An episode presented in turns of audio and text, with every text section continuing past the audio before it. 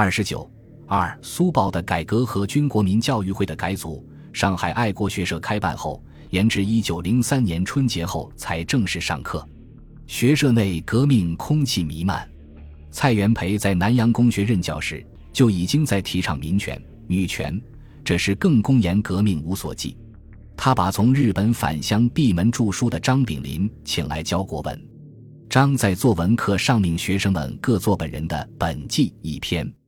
本纪是中国古代正史中专门记载帝王生平和国家大事的一种题材。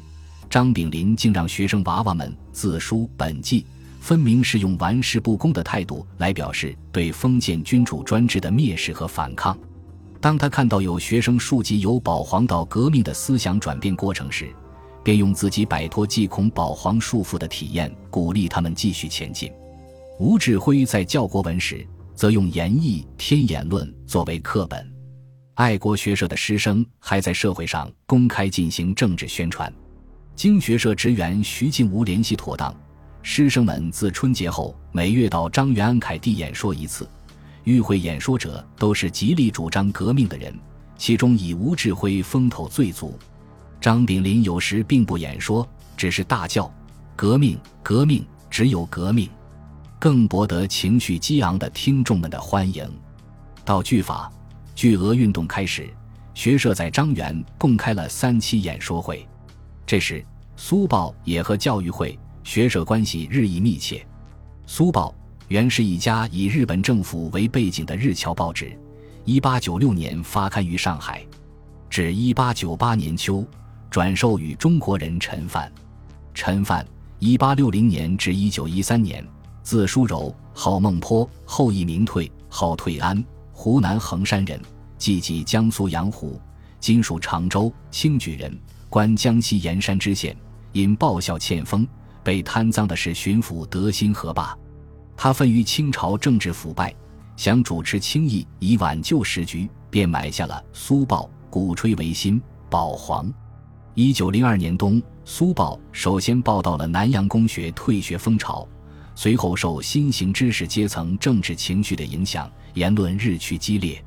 一九零三年春节后，报馆聘爱国学社师生蔡元培、吴志辉等七人撰写论说。并每月拿一百元补助学社经费。二月，开辟学界风潮专栏，推动学堂师生反对封建专制的斗争。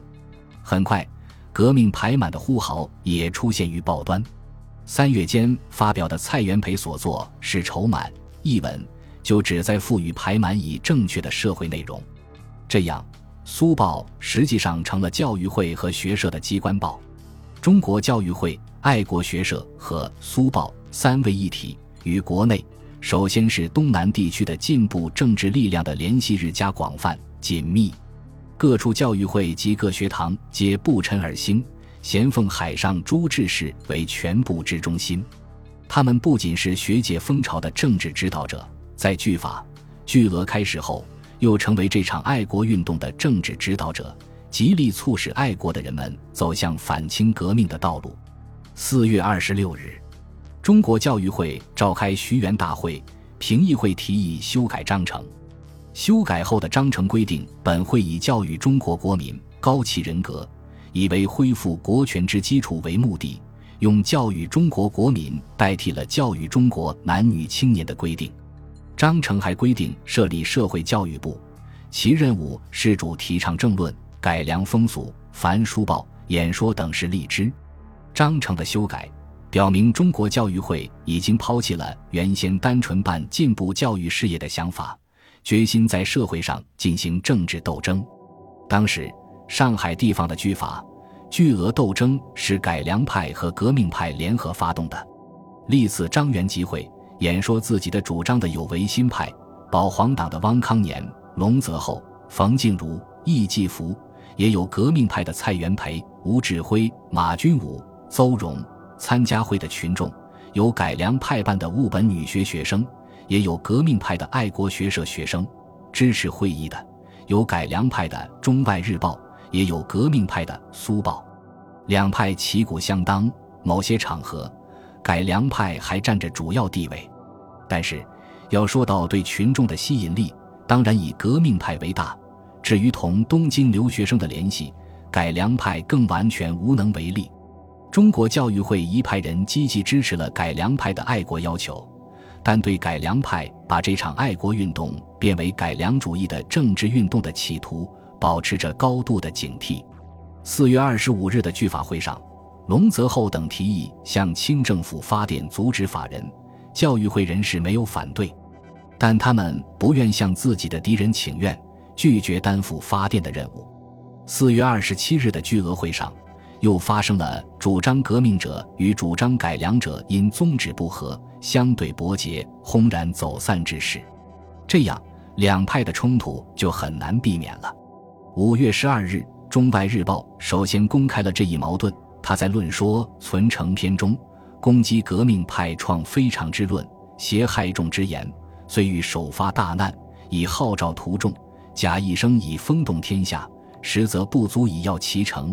不能使有所连结。五月十三日，苏报发表来稿，敬告守救诸君子，皆是革命救国的旗号，指出：举今日而与旧吾同胞，舍革命外无他术。非革命不足以破坏，非破坏不足以建设，故革命实救中国之不二法门也。该文还指出，革命是要流血的，革命者宁愿流血，是为救四万万同胞。五月十四日，《中外日报》又发表论说，称十篇攻击革命主张是时之所必不能为。为此，苏报于五月十八日发表论说，读《中外日报》公开应战。这篇论说指出，群众幼稚的改革要求，要不可谓非国家思想之萌芽者也，无故将引而进之，而不知彼主彼之一切用消极手段者何为也。论说还指出，汪康年是听到了清朝要镇压巨额运动的风声，故即为此论以自解于官场也。保皇党人龙泽厚、冯静如、易继福等比汪康年要倔强，不甘心退缩保守，与革命派共同发起的国民工会掌握在他们手中，冯等便动议将它改组为国民议政会，以救亡归正为目的，发起在七月间举行归正请愿。所谓归正，就是要西太后将戊戌政变时夺去的权力还给光绪帝在田。这一主张在当时同革命排满一样，虽然被当权者西太后一派视为大逆不道，但是对于革命来说，他却在制造对清朝统治的幻想，阻止革命的发生。冯等在邀请人们参加国民议政会的成立时，没有预先说明其宗旨，革命派人士也应约而来。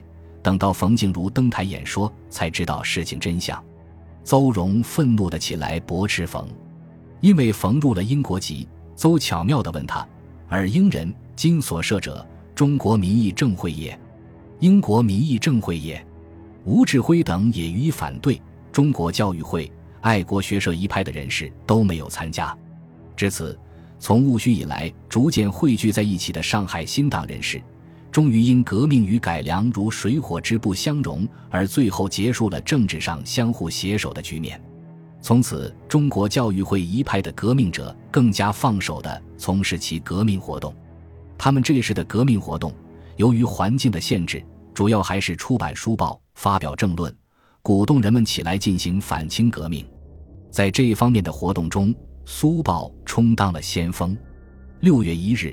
苏报在陈范新聘的主笔张世钊主持下开始大改良，改革的主要内容是在文章、消息重要之处加印大号字，突出学界风潮栏，增设舆论商榷栏，减少一般新闻等等。而改革的中心则在于以单纯之议论做实举之机关，也就是说，用革命的舆论来影响中国政局的变化。苏报宣言。吾将大锁天下之所谓健将者，相与鏖战攻敌，以放一线光明于昏天黑地之中。六月一日，他发表了论说康有为一文，借外报传播清廷将赵康有为反国消息事项加发挥，指出革命已是人心所向，无法阻拦。该文说：天下大势之所趋，其必经过一党之革命，待为中国前途万无可逃之力。革命之宣告，但已为全国之所公认，如铁案之不可疑。该文还断言：新水非故水，前瓯续后瓯，戊戌之保皇，不能行于庚子之秦王；庚子之秦王，不能行于今后之革命。因此，即使清廷百般设法阻止，包括抬出康有为，也于中国之前途绝无影响。此后，苏报又刊出《爱哉吴国之民》《克民篇》《论报界》《祝山西郭阳学堂万岁》《论中国当道者皆革命党》《博革命博弈》等文，党论源源而来。从六月一日开始改良，到七月七日报馆被封，三十七天时间。苏报共刊出论说来稿四十篇，其中有五篇曾经连载，几乎没有一篇不谈革命。文中对清朝反动统治及保皇党人的激烈谴责，往往一转而变成行动的号召。时乎，时乎，机不在师，成事而留一点万世不磨之鲜血，造一个完全美备之政体，荡清胡分，强我种类。虽千万元炉乱置于血与肉泥中，而万世亲扬此光明磊落之手段，岂不大快乐事？路一死，法乃强；鹦鹉去，美乃昌。吾馁尔弃，吾涛尔忙。察义气于大地，复政府于中央，扫除妖孽，还我官场。实则独立听见，自由忠壮，率我四百兆共和国民，开一杀人之大纪念会。以示来者于福望，这完全是明朝即发的武装起义的檄文，读之令人心怦。苏报就是这样的呼唤着革命的降临。在苏报改革的前后，邹容的名著《革命军》和张炳麟的名著《博康有为书》也先后问世。用苏报的话来说，《革命军》以国民主义为干，以筹满为用，闲扯往事，根基公理。须以犀利之笔，达以浅直之词，成今日国民教育之第一教科书也。读之当无不拔剑起舞，发冲兼术。若能以此书普及四万万人之脑海，中国当幸也勃焉。伯康有为书，则持矛刺盾，义正辞严，非特康是无可置辩，亦足以破满人之胆矣。凡我汉种，允仪加之一边，以作警钟棒喝。苏报发表了张炳麟为革命军写的序文，并著文介绍二书。革命军博康有为书与苏报相互辉映，使革命鼓吹的声调更加强烈。尽管他们所进行的革命还仅仅是口诛笔伐，但已经给万马齐喑的社会带来很大的震动。莘莘学子更是如醉如狂，成天尺谈革命排满。清朝统治者当然不能容忍这种情况继续发展下去。在四月底张元演说开始后不久，驻沪的清朝商约大臣吕海环就要求上海道袁树勋进行镇压。袁不敢轻举妄动，吕又向江苏巡抚恩寿报告，说是上海租界有所谓热心少年者，在张元聚中议事，名为拒法拒俄，实则西图作乱，请即将未守之人密拿严办。吕先后开了两次捕人名单，第一次为蔡元培、吴志辉、汤友、牛永健四人；第二次为蔡元培、陈范、冯静茹、张炳麟、吴志辉、黄宗阳等六人。要恩原按此捉拿，恩受得悉，即命袁树勋设法对付。他们镇压的主要目标是爱国学社，但学社和主要负责人住处都在租界里，清方不能直接捕人。原不得不向各国领事交涉。五月八日，原出告示悬赏捉人。十三日，领袖领事，美国驻沪总领事古纳签字应准，但租界工部局却以不合租界章程为名，勒令收回。为此，工部局于五、六月间先后六次传讯，清方要捉拿的蔡元培、吴志辉、黄宗养、张炳麟等人。工部局方面表示。只要学社是在讲学，不藏武器弹药，如官厅来捕人，工部局将予保护。蔡等都留下了自己的住址，以示新的坦然。清朝统治者和帝国主义者之间的矛盾，使革命活动暂时没有受到影响。对于清朝统治者的镇压，中国教育会派的革命分子早已料其必然，他们只是将这种反动行径用作教育人们起来反抗清朝统治的良好教材。但是，对于东京的爱国留学生来说，清政府的无理镇压却是促使他们决心革命的关键因素。东京留学生的巨额义勇队是在革命派推动下组成的。牛永健最初向留学生会馆干事张宗祥。曹汝霖提出组织义勇队的建议，张、曹二人都反对，但青年会领袖叶澜却支持此事。他对秦玉流等说：“青年会接诸民族主义，留学界中赞成者极为少数，欲图扩张，之为不义。我们何不赞成提升牛永健号，主张借此题目结一大团体，以灌输民族主义？”于是，他们与纽联名为发起人。征得了留学生的一致赞成，在成立义勇队时，留学生中的革命情绪已经有所显示。叶澜演说时问道：“吾君此举为国民乎？为满洲乎？”牛永健答道：“为国民。”大众鼓掌表示赞同。但是，为爱国情绪所支配的留学生急于现身沙场，幻想清朝政府和官吏同情他们的主张，派了汤有。牛永健为特派员归国去说服袁世凯，这种请愿行动当时被人们称作“运动官场”。上海教育会一派人很不满意留学生的这一举动。汤、牛二人到达上海后，去爱国学社演说巨额的前途和方针，当即受到吴志辉等的反对。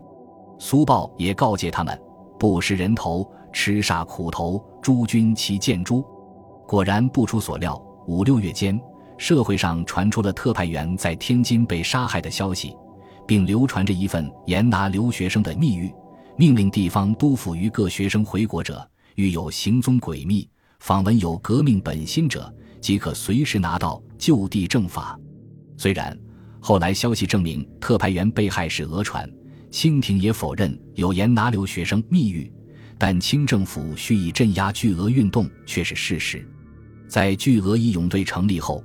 清宫使蔡军及密电北京外务部，说留学生们以巨额为名，识途不轨，阴谋并密制党羽于长江、北洋一带之地，分派会党山货，纠合同志，以便起事，请速电至湖北、直隶两将督府严密查办。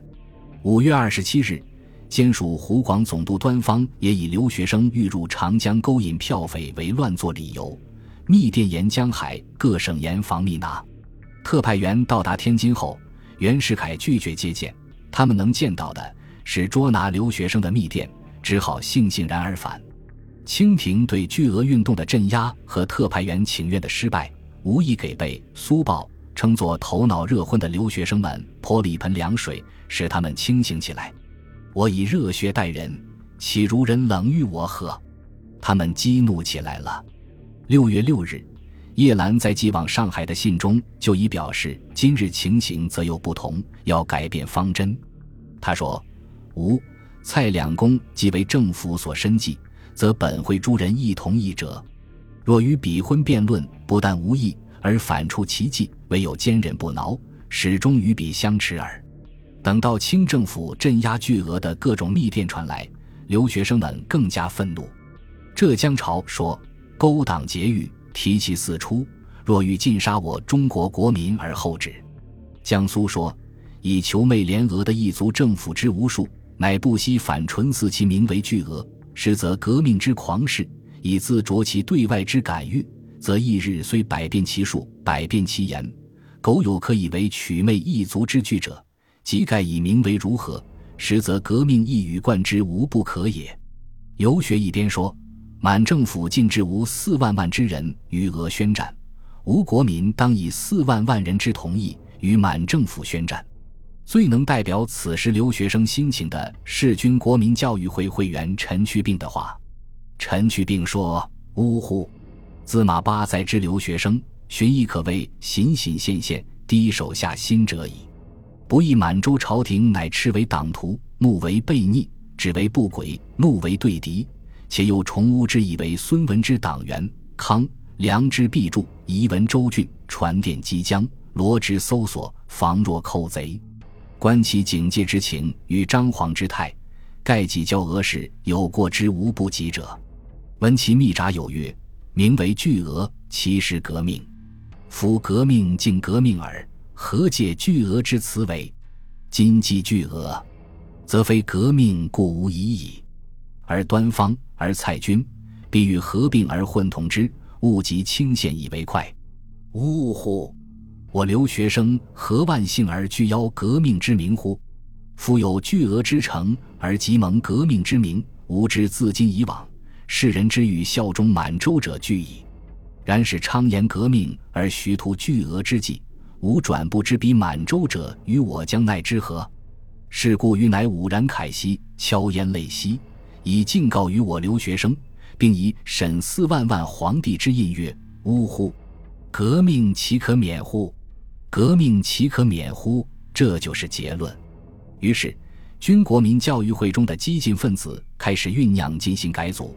青年会成员在各省同乡会中极力宣传革命排满主张。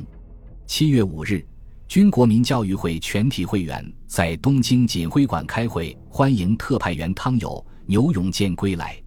会上，秦玉流、萨端、叶澜、张兆同、董洪一、翁浩。胡景一、程家称、王家举、郑宪成等十五人提出意见书，要求表明宗旨。意见书指出，今吾会以宗旨不明之故，质疑人以口实，在清廷早动见无废干，与国民反助长其奴性，必致两无所得，而本会之基础终无以自固，本会之发达亦终无可望。借令发达矣，此会之于中国前途国有何影响也？他们要求以实行民族主义的宗旨，代替原定的实行爱国主义。意见书指出，宗旨既定之后，皆当坚守此旨，以维持本会于无穷。鼓吹此旨，以唤醒国人之迷梦。祖父世仇，则报复之；文明大敌，则抗拒之。是成为独立之国民，不成则为独立之雄鬼。秦玉留等的意见得到过半数会员的赞成。从而通过。该会书记王景芳反对意见书，起来大呼“不可忘记大清恩泽”，宣布要退会。王在义勇队成立时，表面很积极，暗地里却向蔡军告密，说学生们是名为巨额，实则革命。至此，真面目完全暴露。事后，他得到清廷的嘉奖，恩赏举人，但留学生却是比为无耻之尤。当时，因各种原因退会者。不过十余人，军国民教育会在由爱国团体改组为革命团体之后，活动逐渐转向秘密。他决定通过鼓吹、宣传、暗杀、起义三种方法来实行革命排满。其总部设于东京，在上海等地设有分部，开会无定期，会场无定所，吸收会员盖取严密。当年会员叶澜、张兆同、秦玉流。黄铎等在上海设立国学社，出版教科书和东西名籍。会员谢小石、苏子谷等也在上海创办《国民日日报》。次年，会员秦玉流、刘三、费公直等在上海创办了立泽学院。秦玉流、翁拱、叶澜等还应会员黄兴等邀约，赴长沙任教，在那里参加了华兴会的创立。会员杨笃生则在日本组成了极为秘密的军国民教育会暗杀团，暗杀团后来在上海也设立了据点，它是光复会的前身。军国民教育会会员的活动逐渐都转到了国内，但该会的组织一直保持到一九零五年中国同盟会成立，在此期间，他始终没有用自己的名义进行重大的政治行动。苏报的改革和军国民教育会的改组是新型知识阶层革命化的重要标志。这个阶层掀起的反对封建奴化教育的斗争和爱国运动，至此已经发展为反清革命。